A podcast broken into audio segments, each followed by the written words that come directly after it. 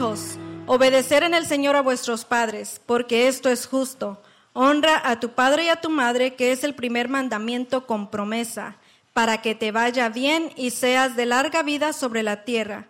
Y vosotros, padres, no provoquéis ir a vuestros hijos, sino criadlos en disciplina y amonestación al Señor. Solamente quiero recordar que esto está en la Biblia. Y nosotros, cuando nuestros hijos están pequeños, si los enseñamos a disciplina y al temor del Señor, ellos van a ser ganadores. No nos tenemos que preocupar nada más. Dice, si las mamás están de rodillas, nuestros hijos están de pie. Amén. Ah, como es el Día de la Madre, voy a compartir esto. Le pregunta la niña a una mamá, mamá, ¿de dónde salen los niños? ¿Cómo nací yo? Y la madre se arma de paciencia y creatividad y dice, mira, una vez yo fui al jardín y corté la flor más hermosa que hay. La puse en una cajita y la puse en el armario. A los nueve meses fui y la recogí y naciste tú, la más hermosa de mis hijas o de, nuestras hijas. Y la niña le dio tentación y dijo que quería tener un bebé. Socorta la flor más hermosa del jardín y va y la mete al armario y cuenta nueve meses y va y la saca. Entonces, al cabo de nueve meses que abrió la cajita, salió una cucaracha. Y la niña exclamó, si no fueras mi hija, te aplastaría. Amén. En este Día de las Madres, quiero que presten atención a una madre de la Biblia que, tiene, que tenemos que tener o que requiere una gran admiración de nosotros. Se llama Ana. Y la mayor decepción en su vida era que no podía concebir hijos. Su gran gozo vino cuando tuvo a su hijo Samuel, que fue uno de los reyes de Israel que levantó el Señor para ungir a, los fue un líder del pueblo de Israel que levantó el Señor para ungir a los dos primeros reyes de Israel. Amén. Su ejemplo a través de, de su vida es una inspiración a nosotros o a la vida de muchas mujeres como cristiana, como madre y como esposa. Primero la conocemos con un corazón triste, pero al final de la historia su corazón es feliz, se va a alegrar. Amén. Nosotros hemos mirado diferentes tipos de corazones en, muchas áreas de nuestra vida. Primero, vemos el corazón del faraón, que es un corazón duro. Yo declaro que en este día, si alguien ha entrado aquí con un corazón duro, el Señor lo va a suavizar, lo va a hacer de carne y lo va a transformar en este día. Lo declaro. El corazón del faraón era un faraón duro. Pero si aquí hay un corazón duro, el Señor lo va a transformar. Amén. También el corazón de Usías, que era un corazón orgulloso. So, en este momento, si hay orgullo en este lugar, queda bajo nuestros pies. Y el corazón de Salomón, el corazón de Salomón se alejó del Señor. So, en este día, si su corazón está alejado del Señor, yo declaro que va a regresar a los pies de Cristo. Y el de Nehemías era un corazón triste. El Señor no quiere que estemos tristes, el Señor quiere darnos gozo, quiere darnos alegría. Y en este día, el Señor, al final del servicio, va a salir alegre usted. El corazón de Ana era un corazón afligido, porque no podía tener niños el corazón de Ana, vamos a hacer una examinación a ese corazón, pero a la vez nos vamos a autoexaminar nuestro propio corazón. Vamos a ver en qué condición se encuentra nuestro corazón. Al comienzo de Primera de Samuel, la palabra de Dios nos presenta a Ana. Ella vivía en Israel a, a los finales de las épocas de los jueces. Estos jueces eran héroes nacionales, hombres y mujeres que Dios levantaba para liberar a su pueblo y guiarlo. El nacimiento de, Samuel, como les dije antes, Dios lo utilizó para ungir a dos reyes. Pero ese nacimiento de Samuel para Ana era solamente un sueño, porque ella sabía que, no podía tener hijos. La, la conocemos a ella como una mujer angustiada y el deseo que siente una madre de abrazar a su hijo, de besar a su hijo, de proteger a su hijo, ella no lo miraba, su corazón estaba amargo. Se recuerdan también de que hay mujeres en la Biblia que tenían problemas de fertilidad, como Sara, Rebeca, Raquel y Elizabeth, pero a su tiempo el Señor les dio sus hijos, porque el Señor siempre tiene un propósito para cada uno de nuestros hijos. Amén. Todas las mujeres que están aquí tienen un propósito en la vida y el Señor les dice, levántense y brillen para Él.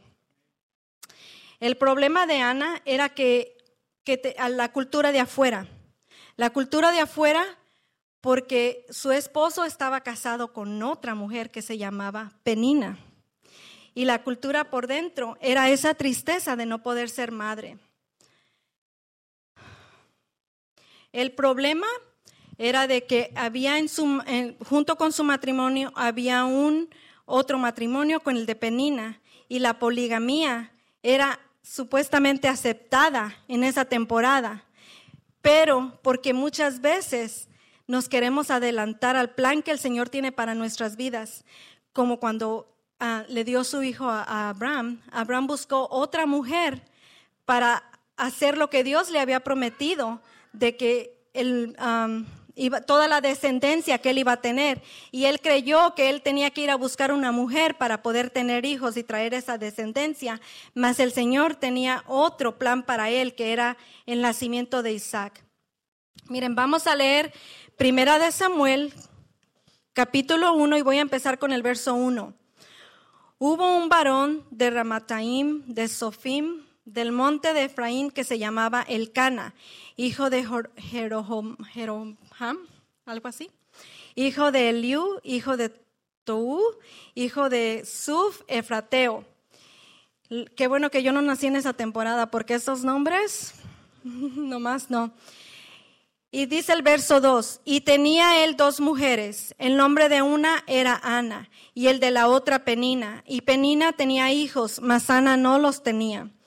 Como se puede esperar en la vida de estas dos mujeres, siempre había rivalidad siempre había rivalidad porque eh, la Penina tenía muchos hijos y ella siempre se burlaba de Ana porque Ana no podía tener hijos.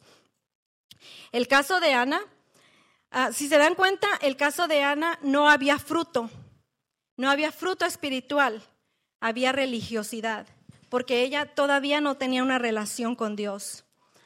También aprendemos que el esposo de Ana se llama Elcana y él era un hombre de botas, no, sorry, devoto, muy devoto. Muy devoto porque a cada año iba a visitar al Señor a un templo especial. Noten lo que dice el verso 3. Y todos los años aquel varón subía de su, de su, ciudad para adorar y para ofrecer sacrificios a Jehová de los ejércitos en Silo, donde estaban los hijos de Elí, que era el sacerdote, Ofni y Fines, que eran los hijos de Elí, el sacerdote. En la, casa del Cana era una región que estaba alrededor de 30 kilómetros de donde iba al santuario a orar al Señor. Iban cada año. Imagínense, cada año recorrían 30 kilómetros para ir a ver al Señor. Lo recorrían. Nosotros vivimos a tres o cuatro millas de la iglesia y se nos hace pesado ir en carro. ¿Cierto o no? Muchas veces encontramos muchas excusas y decimos, pero es que mi carro no tiene aire acondicionado, pero ¿saben qué? En el infierno es más fuerte el calor. Amén. ¿Cómo de comprometidos estamos con el Señor? ¿Qué comprometidos estamos con Él? ¿Cuánto esfuerzo empleamos para ir a la casa de Dios para adorarlo? Nos levantamos los domingos y decimos, ok, todavía faltan cuatro horas para ir al servicio. Todavía me puedo tomar mi, mi taza de café, voy a comer, voy a hacer varias cosas, tengo tiempo. Oh, ya va, falta media hora. Ok, no importa, llego después de la alabanza. Oh, no importa, a la mitad del servicio está bien y vamos llegando al final del servicio. ¿Estamos comprometidos con el Señor? Muchas veces no lo estamos. ¿Con qué frecuencia nos acercamos a Dios en oración? ¿Cuántas veces a la semana? ¿Cuántas veces al día nos acercamos a orar al Señor? Miren lo que dice el verso 4. Y cuando llegaba el día en que el Cana ofrecía sacrificio, daba a Penina su mujer, daba a Penina su mujer y a todos sus hijos y a todas sus hijas, cada uno de su parte. El Cana, como los patriarcas Abraham, Isaac, Jacob, tenían una primera esposa que era estéril. Así que para poder tener un heredero, tomaron una esposa. Pero miren lo que dice en Marcos 7, no lo tienes que poner, mija bien invalidáis el mandamiento de Dios para guardar vuestra tradición. Como era una tradición ser polígamo o tener varias esposas, ellos iban y escogían otra esposa que les pudiera dar hijos, mas no esperaban lo que el Señor tenía para ellos. Cuando el Cana tomó por esposa a Penina, era una práctica cultural. Tras instituir el matrimonio del huerto del Edén, Dios dijo, por tanto, dejará el hombre a su padre y a su madre y se unirá a su mujer y serán una sola carne. Dios nunca pretendió que el hombre tuviese más de una esposa. El Cana hizo las cosas a su manera. Y dice, hay camino que al hombre le parece derecho, pero al final es muerte. Han oído esto, ¿verdad? De la palabra de Dios en Proverbios. El, vamos a ver el verso 5. Pero Ana daba una parte escogida porque amaba a Ana, aunque Jehová no le había podido conceder hijos. A Ana, el Cana amaba a Ana. A Penina la tenía porque por irse por otro camino le dio muchos hijos. Pero a Ana en realidad la amaba. Cuando los para los judíos es una, es una, cuando una mujer es incapaz de tener hijos o que es estéril, supuestamente es una, una, un pecado, por decir así, para los judíos. Pero Dios siempre tiene algo, algo especial. La necesidad de Ana era grande en tener un hijo porque ella quería sentirse bendecida, especialmente cuando Penina se burlaba de ella. Entonces Ana era su mayor ilusión tener niños, pero Dios tiene siempre un plan para eso. Ana no era la única que sufría esta situación, también Penina sufría, porque veía que su esposo amaba más a Ana. Y ella seguía y seguía dándole hijos, pensando que la iba a amar a ella, pero en realidad él amaba más a Ana. Ana llevaba sobre sí la carga de una familia rota. Aunque el, aunque el Cana la amaba y aunque llevaba a su familia a rendir culto al Señor, dentro de su casa siempre había un gran conflicto. Siempre había esa rivalidad entre ellos, entre Penina más que que Ana. Ana siempre la escuchaba callada, siempre era más sumisa. Siempre ella estaba esperando que el Señor le diera lo que ella estaba esperando. La oración de Ana. Ana oraba en, dolor. Ana oraba con dolor. Su vida era de una oración ferviente. Pero toda mujer de fe, Ana era una mujer de fe. Y manifestaba al Señor oraciones fervorosas. Sin embargo, esa perseverancia la llevó a clamar al Señor como el Señor quería que ella tuviera esa relación con Él. Porque se recuerdan que dije al principio que ella no tenía, era religiosidad, no tenía una, ah, perdón, no tenía una relación con el Señor, sino que era solamente religiosidad. Cuando llevó su clamor al Señor, su vida de oración empezó a ser vida, de enfoque, enfoque en la oración. Las circunstancias no la detuvieron. Su oración es una clara expresión al Señor. Su llanto se tomó en oración fervorosa y las lágrimas en oración a Dios. Su perseverancia fue escuchada por Dios. Miren lo que dice el verso 9. Y se levantó Ana después que hubo comido y bebido en Silo. Y mientras el sacerdote Elí estaba sentado en una silla junto al pilar del templo de Jehová, ella con amargura de alma oró a Jehová y lloró abundantemente. Cuando, cuando Ana vino al Señor en el tabernáculo, también estaba luchando con la realidad del plan de Dios para su vida. Ella conocía el poder divino de Dios lo suficiente para discernir que su infertilidad era algo más que una causa física. Muchas veces, mujeres, si no han podido tener niños, su condición no es física, su condición puede ser del corazón. Su capacidad de tener hijos era obra del Señor, su incapacidad, perdón, era obra del Señor. Jehová no le había podido conceder hijos. ¿Por qué el Señor lo haría así de Ana? Después de todo, había ordenado a su pueblo desde el principio que se fructificara, ¿verdad? Nos dijo que nos multiplicáramos. Este primer mandamiento Él lo dio a la humanidad. En el caso de Ana, sabemos que Jehová le concedió tener un hijo al que llamó Samuel. Conocemos el papel crucial de, ah, de, este, de Samuel que tuvo en la historia en el pueblo de Dios. Por lo tanto, ¿por qué Dios retrasó ese momento de fertilidad en la vida de Ana? ¿Saben por qué? porque el Señor estaba obligando a Ana a que se acercara más y más y más a Él. Año tras año ella aprendió a confiar en Él, no en ningún sacerdote, no en ningún hombre, no en ninguna otra persona, sino que en el Señor. Cuando ella aprendió a acercarse al Señor, el Señor le trajo esa respuesta a ella. ¿Cuántos de nosotros hemos estado en esta situación? y no vemos realizado año tras año lo que anhelamos de todo corazón.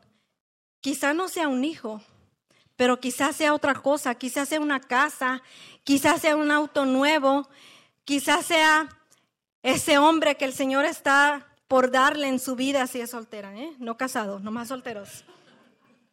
O un empleo que trae o que nos brinda estabilidad o cualquier otra cosa. Ana, en medio de su desesperación y la angustia, toma la mejor decisión. Busca ayuda en el único que podía brindársela. ¿En quién? En Jehová de los ejércitos. Así que recurre al templo con fe.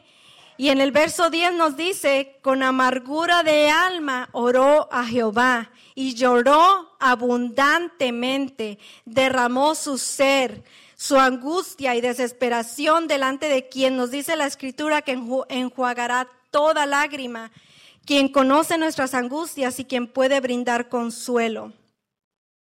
Siempre que encontramos una oración en un personaje de la Biblia, es interesante que la examinemos detenidamente, ya que nos muestra la clase de oración que tenemos que pedir, porque el Señor quiere que le pidamos en oración específicamente. No que andemos con rodeos, sino que específicamente Él es un Dios que quiere que le pidamos algo en especial, que, que vayamos directo a Él. El primer lugar, Ana derramó su corazón delante del Señor y solo delante de Él. No acusó a Elcana, no acusó a Penina, ni buscó a, a Elí, dice el versículo 12, oró largamente, no limitó su tiempo para expresar su deseo. ¿Cuánto tiempo le pudo haber tomado pedir a Dios en oración? ¿Se imaginan? ¿Cuánto tiempo a veces nos toca a nosotros para recibir lo que el Señor nos quiere dar? Dice el verso 11, e hizo voto diciendo, Jehová de los ejércitos, si te dignaras a mirar a la aflicción de tu sierva y te acordarás de mí y no olvidares de tu sierva, sino que dieras a tu sierva un hijo varón, Yo lo dedicaré a Jehová todos los días de su vida y no pasará navaja sobre su cabeza. Si leemos este versículo, la oración que Ana hizo fue precisa y específica. No, a nosotros no nos tomaría ni un minuto en repetirla. Pero lo que dice es que oró largamente. Fue precisa su oración, fue específica, pero oró largamente. Nosotros a veces 5 o 10 minutos. Gracias Señor por este día, te amamos, te bendecimos, gracias, amén. Tres segundos. El Señor quiere que oremos largamente, que platiquemos con Él largamente. ¿Cuánto tiempo invertimos nosotros en la oración? O vamos a sus pies con oraciones bien redactadas. Señor, yo quiero que tú me digas, me des esto, me complazcas en esto. Amén. Bien redactadas. Las entregamos con diligencia y nos retiramos y nos olvidamos de Él. ¿Y saben qué? Eso hacemos a veces los domingos. Vamos a la iglesia, gracias Señor, te alabamos, te bendecimos y el resto de la semana nos hincamos a orar. ¿Vamos a otro servicio? ¿Oímos más predicaciones? Creo que no, ¿verdad? A veces nomás los domingos es el único día que le dedicamos al Señor. Sorry, lo tengo que decir, llegamos tarde o llegamos solamente cuando ya el, el pastor da la bendición, dicen. Amén. Este niño, Samuel, fue educado tanto por la madre como por el sumo sacerdote Elí para su tarea que tenía de profeta y juez. Sean cuales fuesen sus razones, Dios retrasó el momento de la concepción de este niño porque era un plan, era parte de un plan que tenía para Ana. No siempre sabemos por qué Dios lo hace, pero siempre podemos, siempre podemos confiar que su plan es perfecto. Como dice en Jeremías 29, 11, porque yo sé los pensamientos que tengo acerca de vosotros, pensamientos de paz y no de mal, para dar el, el fin que esperáis. Pero dice, entonces me invocaréis y vendréis y oraréis a mí y yo os oiré y me buscaréis y me hallaréis porque me buscaréis de todo vuestro corazón. Amén. Dice el verso 12, mientras ella oraba largamente delante de Jehová, Elí estaba observando la boca de ella, pero Ana hablaba en su corazón y solamente se movían sus labios y su voz no se oía, y Elí la tuvo por ebria. Entonces le dijo Elí, ¿hasta cuándo estarás ebria? Digiere tu vino. Y Ana le respondió diciendo, no, Señor mío, yo no soy una mujer atribulada de espíritu, no he bebido ni, ni, vino ni sidra, sino que he derramado mi alma delante de Jehová. Y Ana le respondió diciendo, oh, he derramado mi alma delante de Jehová. No tengas a tu sierva por una mujer impía, porque la magnitud de mis congojas y de mi aflicción he hablado hasta ahora. Elí respondió y dijo, ve en paz y el Dios de Israel te otorgue la petición que le has hecho. Y ella le dijo, halle tu sierva gracia delante de tus ojos. Y se fue la mujer por su camino y comió y no estuvo más triste. Toda mujer de fe experimenta provisión. Por eso Ana concibió y dio a luz un hijo, el cual llamó Samuel, que significa por cuanto le pedí a Jehová. Dios le concedió esta petición a Ana por cuanto necesitaba Dios un profeta para su pueblo. Ese era el, ah, la parte de que Jehová estaba esperando a darle en ese preciso momento el hijo a Ana. El verso 19 dice, y levantándose de mañana adoraron delante de Jehová y volvieron y fueron a su casa a Ramá. Y el Cana se llegó a su mujer y Jehová se acordó de ella. Aconteció que al cumplirse el tiempo después de haber concebido Ana, dio a luz un hijo y le puso por nombre Samuel, diciendo, por cuanto le pedí a Jehová. La promesa de Ana, porque Ana le prometió que cuando naciera su hijo se lo iba a entregar a Dios.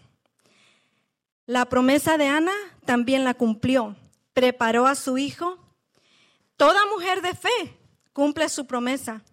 A veces nos da miedo cumplir promesas que le hemos hecho al Señor, pero si tenemos fe, lo vamos a hacer.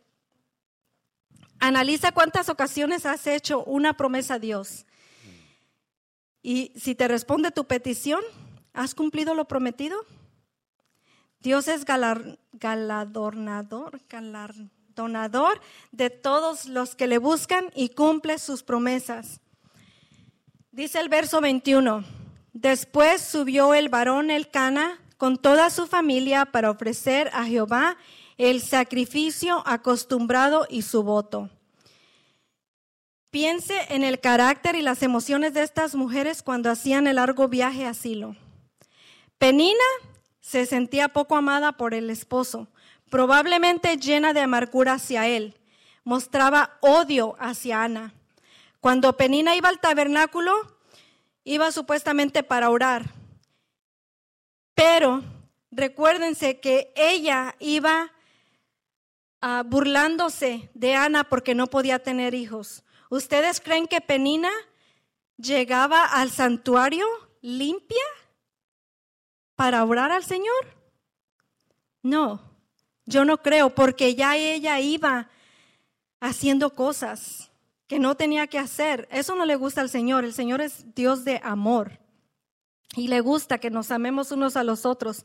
Sopenina no sabía qué tan grado estaba ella ah, haciendo esto de, de irse burlando de Ana. No, ¿Cómo podía presentarse ante el Señor de esa manera? Ana, abrumada por los problemas de su casa, pero desesperadamente deseosa de ser liberada de esto. Ella sí llegaba y oraba porque ella ya no quería sentir lo mismo que sentía antes, esa aflicción de su corazón. El verso 22 dice, pero Ana no subió, sino dijo a su marido, yo no subiré era cuando les tocaba ir otra vez al templo. Y dijo Ana, yo no subiré hasta que el niño sea destetado, para que lo lleve y sea presentado delante de Jehová y se quede allá para siempre. Y el Cana, su marido, le respondió, haz lo que bien te parezca, quédate hasta que lo destetes, solamente que cumpla Jehová su palabra. Y se quedó la mujer y crió a su hijo hasta que lo destetó. Después que lo hubo destetado, lo llevó consigo con tres becerros, una efa de harina y una vasija de vino, y lo trajo a la casa de Jehová en Silo. El niño era pequeño. El pago de Ana. Ana le devolvió la promesa al Señor, presentó a su hijo. Ana a su vez encierra su oración con un voto, ofreciendo a cambio el cumplimiento de su petición. Promete dedicar a su hijo todos los días de su vida al Señor. Esta no era una promesa cualquiera, es difícil. Lo que está diciendo Ana es que una vez que su hijo naciera, a determinada edad, se lo iba a entregar al Señor. lo iba a llevar al templo para que sirviera a Jehová el resto de su vida. En otras palabras, su hijo tan deseado de Ana Apenas pasaría los primeros años a su lado, lo entregaría al templo. Dice el verso 25, y matando el becerro trajeron al niño, el niño a Elí, y ella dijo, oh Señor mío, vive tu alma, Señor mío, yo soy aquella mujer que estuvo aquí junto a ti orando a Jehová. Y el verso 27 me encanta. Por este niño yo oraba y Jehová me dio lo que yo le pedí. Yo pues lo dedico también a Jehová. Todos los días que viva será de Jehová y adoró allí a Jehová. Lo entregó. Era una mujer de fe. A veces nos olvidamos estas dos formas iniciales de hacer oración. El primer lugar, nunca debemos olvidar a quién pretendemos elevar nuestras oraciones. No es a un genio de lámpara, no es a un cualquier señor, es se trata de Dios, Jehová de los ejércitos, y en toda su majestuosidad, poder y autoridad, no tiene que concedernos nada, pero ¿por qué lo hace? porque nos ama. Creo que no me oyeron, ¿verdad? ¿A quién le damos nuestra oración? A Jehová de los ejércitos, al único que nos puede responder nuestra oración y darnos lo que le estamos pidiendo, ya sea un año, dos días, tres años, lo que sea. Él nos va a conceder lo que le estamos pidiendo su amor y misericordia hacia nosotros, que no solamente escucha nuestras oraciones, sino que conforme a su voluntad, en su tiempo y a su manera, nos lo concede. Amén. No era una promesa fácil de cumplir, pero como muchos de nosotros cuando pedimos algo al Señor, tratamos de cualquier manera impresionarlo, diciendo, Señor, te prometo esto, yo lo voy a cumplir, yo lo voy a hacer. Y estamos haciendo todo tipo de promesas. Pero muchas veces sin pensar el costo de lo que estamos ofreciendo. Muchas veces le prometemos cosas y no lo cumplimos. Es muy fácil ofrecer casi cualquier cosa a cambio de lo que le estamos pidiendo. El problema viene cuando lo recibimos y no regresamos a darle las gracias. Cuando haces a Dios una promesa, no tardes en cumplirla, porque Él no se complace en los insensatos. Cumple lo que prometes. La historia termina contándonos que Samuel quedó en el templo ministrando delante del sacerdote Elí y su madre lo visitaba cada año y le traía una túnica pequeña. ¿Se imaginan? Un niñito chiquito que estaba en el templo trabajando, siendo preparado para ser un profeta y que tenía una túnica. Qué curiosito, ¿verdad? Yo miro a mi nieta Elise con sus turbantes y todo, y me encanta, parece Aunt Jemima. Eh, nunca vamos a resultar decepcionados cuando nosotros le traemos al Señor lo que le prometemos. Ana pudo haber resentido el entregar a su único hijo, pero de haber incumplido lo que le había prometido al Señor, se hubiera perdido de una gran bendición. Vamos a concluir muy pronto. Ya casi termino. Ana vino a ser, una, vino a ser un modelo, una modelo de mujer de fe. Hoy, mujer, madre, alza tu rostro y reconoce cuál es el amor de Dios hacia ti hacia tu vida. No lo hagas por lo que eres, sino por lo que Él es en tu vida. Él conoce tus aflicciones, tus conflictos, tus dolores. Él está presto a manifestarse en tu vida. Hoy es día de reconocer que aquello por lo cual te llaman mamá debe de ser dedicado en su totalidad a Dios. Que tu vida sea una mujer de fe, una mujer que se levanta y sabe que Dios le va a responder lo que le ha estado pidiendo.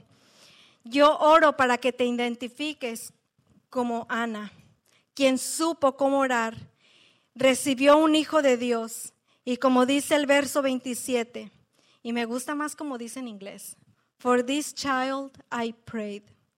Este es el pensamiento más profundo de una madre. For this child I prayed. Por este niño lloré.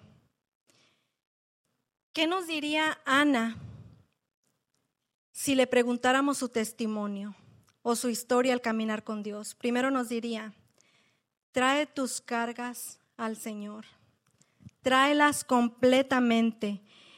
Él está esperando que tú vengas a Él. Ana era una mujer que tenía una carga era una de las dos esposas del Cana. La esposa del Cana, Penina, tenía hijos, pero Ana no tenía hijos y su alma estaba amargada y oró al Señor en angustia. Ana era una mujer de corazón quebrantado, una mujer decepcionada. Yo sé que las mamás están pensando en sus hijos, uno por uno, y piensa, por este niño lloré. Quizá usted oró por ellos antes que nacieran, como Ana lo hizo. Quizá está orando por una necesidad especial en su vida. Quizá está orando por ese hijo drogadicto, ese hijo que está alejado de Dios. Quizá estén en prisión. Quizá estén rompiendo rompiéndole el corazón a usted como madre. Quizá se han vuelto en contra de los valores que usted le ha enseñado.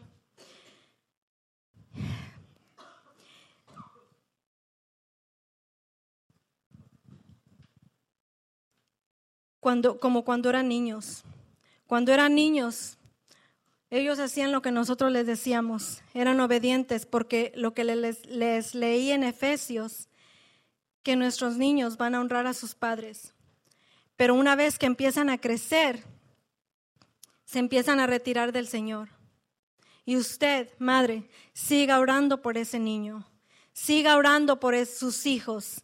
el Señor los va a traer aquí. Amén. ¿Cuántos están emocionados? ¿Todos sus hijos están aquí? ¿Todas las mamás tienen a sus hijos aquí? Gloria a Dios, hermana. Usted tiene dos hijos aquí. ¿Cuántos tienen a todos sus hijos aquí? ¿Cuántos tienen a sus hijos que sirve al Señor? Todos, gloria a Dios, porque creo que no hay ninguna mamá que, que su hijo esté alejado del Señor, ¿verdad? No hay como el poder y la influencia de una oración, de una mujer de Dios. Mamá, siga orando, no se dé por vencida, siga orando, porque Dios mantiene sus promesas. Amén. Quiero que inclinen su rostro.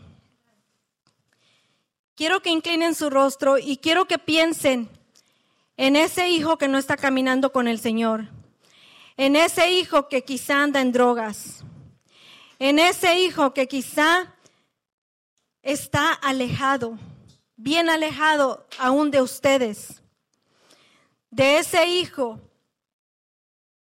que se anda portando mal, que anda rompiendo su corazón. En este momento yo quiero orar por ese hijo. Amén. Padre, te damos gracias, Señor.